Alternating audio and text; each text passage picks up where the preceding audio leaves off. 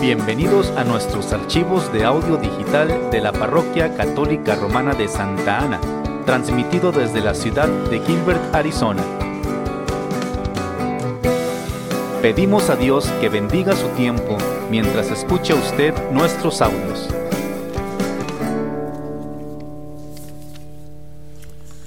Buenas tardes hermanos.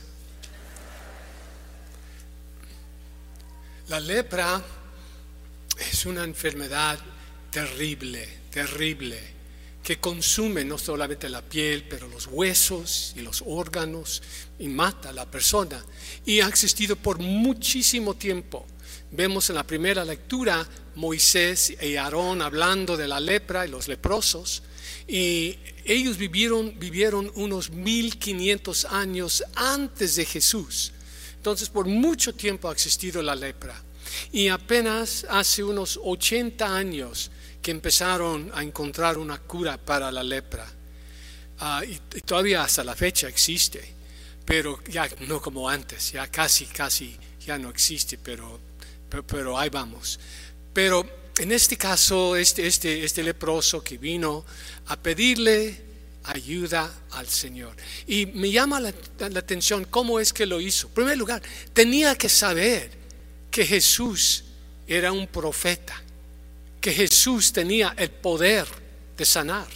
Porque como le hizo la, su pregunta, le dijo, si tú quieres, sáname, por favor. Y le rogó, se puso de rodillas rogando al Señor.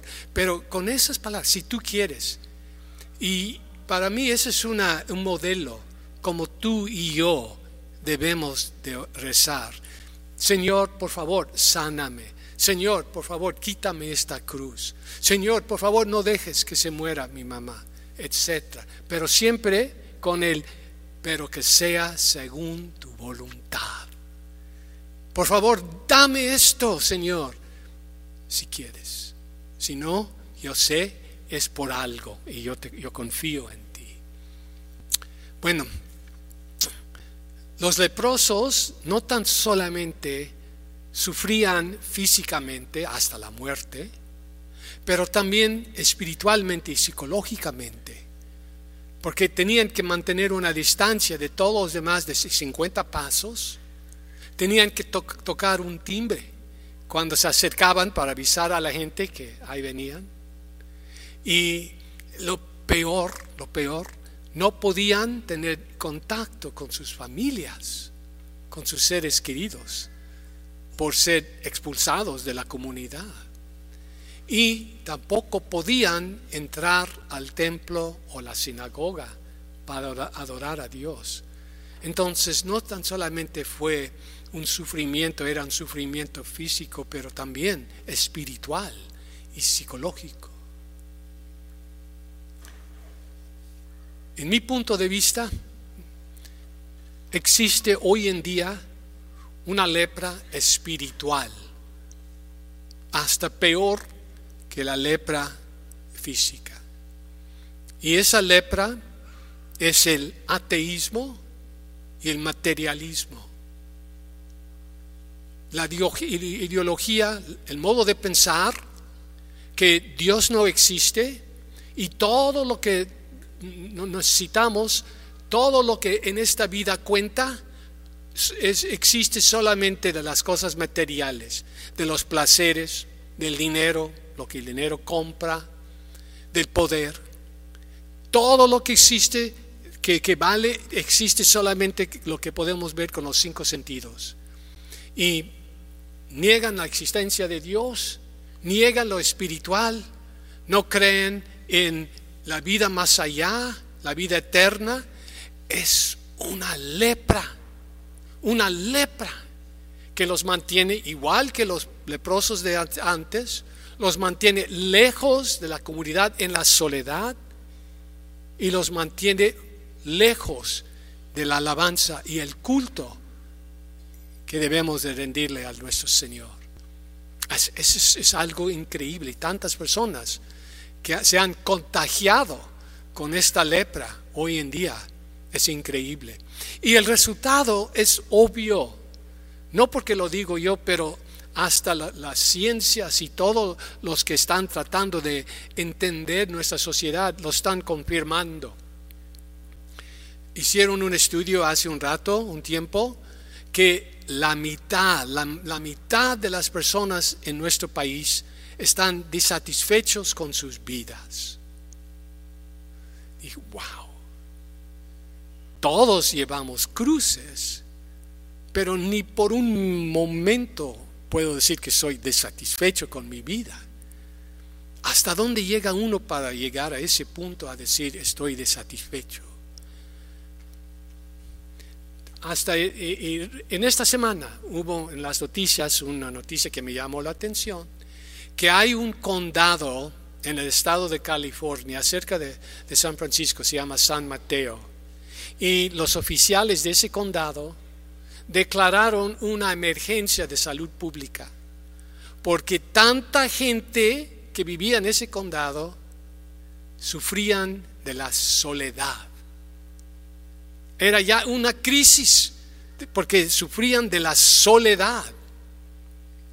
Y no tan solo ahí, es por todo el país, todo, y todo nuestro país, en muchos países donde, no han tenido familias, entonces no tienen hijos, llegan a, ser mayores y no, no tienen hijos para visitarlos, ni nietos para visitarlos.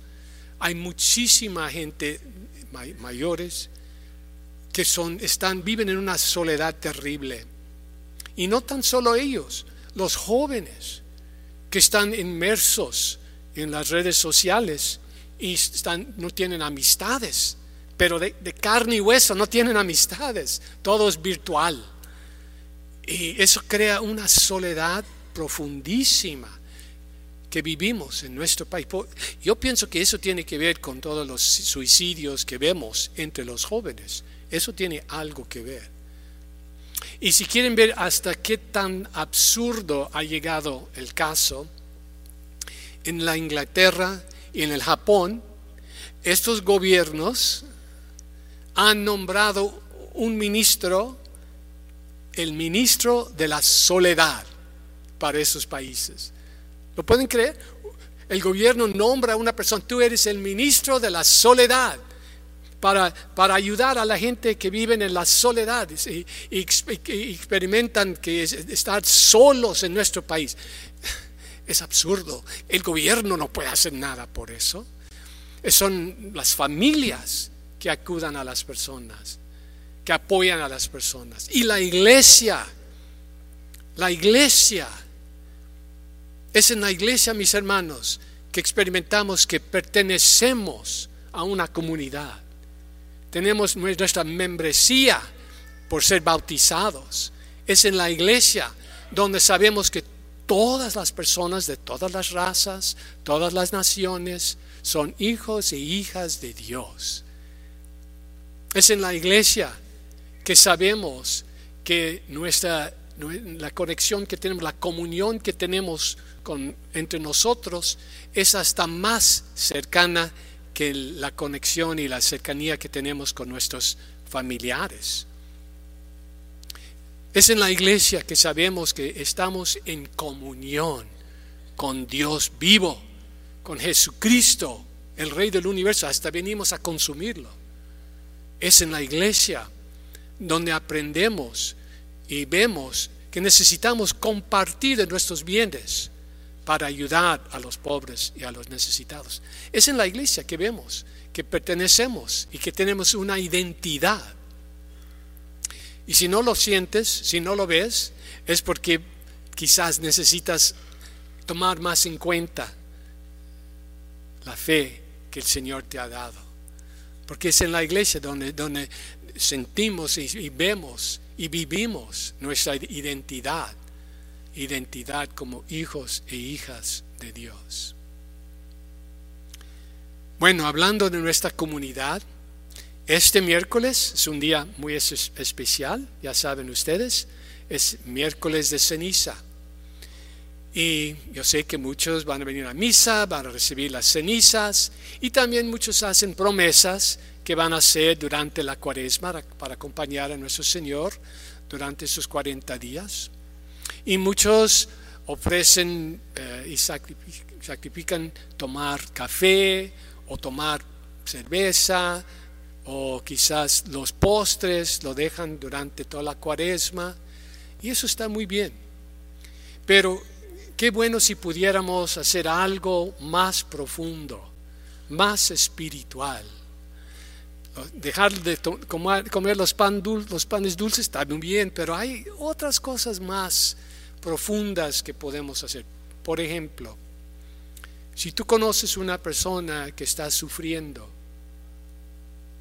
que tiene una cruz muy grande, y tú decides que durante estos 40 días, todos los días, voy a rezar un Padre Nuestro y un Ave María para esa persona, y voy a hacer un sacrificio como no poner sal en mi, en mi comida para esa persona. Y al terminar la cuaresma, le avisas que durante toda la cuaresma he estado rezando. ¿Qué regalo tan grande darías a esta persona? ¿O qué tal si hay una persona con que no te la lleves muy bien? Estás en conflicto. A rezar el rosario todos los días durante la cuaresma, o por lo menos un misterio del rosario, pidiendo al Señor que derrame su bendición sobre esa persona. Hay muchas cosas. Puedes, todas las semanas de la cuaresma, puedes eh, eh, obtener una indulgencia plenaria para alguien que ya ha fallecido. También muchas sugerencias, este, si venir a misa, tenemos misa aquí todos los martes, ¿ok? Los martes nos vamos, toda la familia, venimos a misa. Somos unas cuantas personas nomás que, venimos, que vienen a misa en los martes. Vengan, un, día por semana durante la cuaresma, además del domingo, vengan a, vivir este gran evento, evento, que vivimos en este altar de la, Sagrada Eucaristía. También, si ustedes manejan al trabajo una distancia, en vez de poner la radio, vayan en silencio rezando. No, no existen muchos momentos de silencio en nuestras vidas. Aprovechen. ¿ah? Entonces, hay otras cosas que podemos hacer para prepararnos para celebrar la gran festividad de la Pascua. Tenemos 40 días que nos quedan por delante para poder acompañar a nuestro Señor a decir, yo quiero estar contigo, Señor, porque si yo sé que contigo no estoy solo.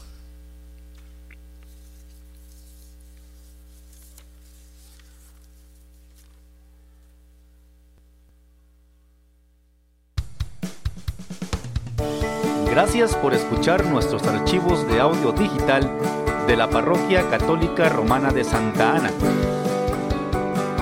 Para más archivos de audio, puede usted visitar nuestra página web www staneaz.org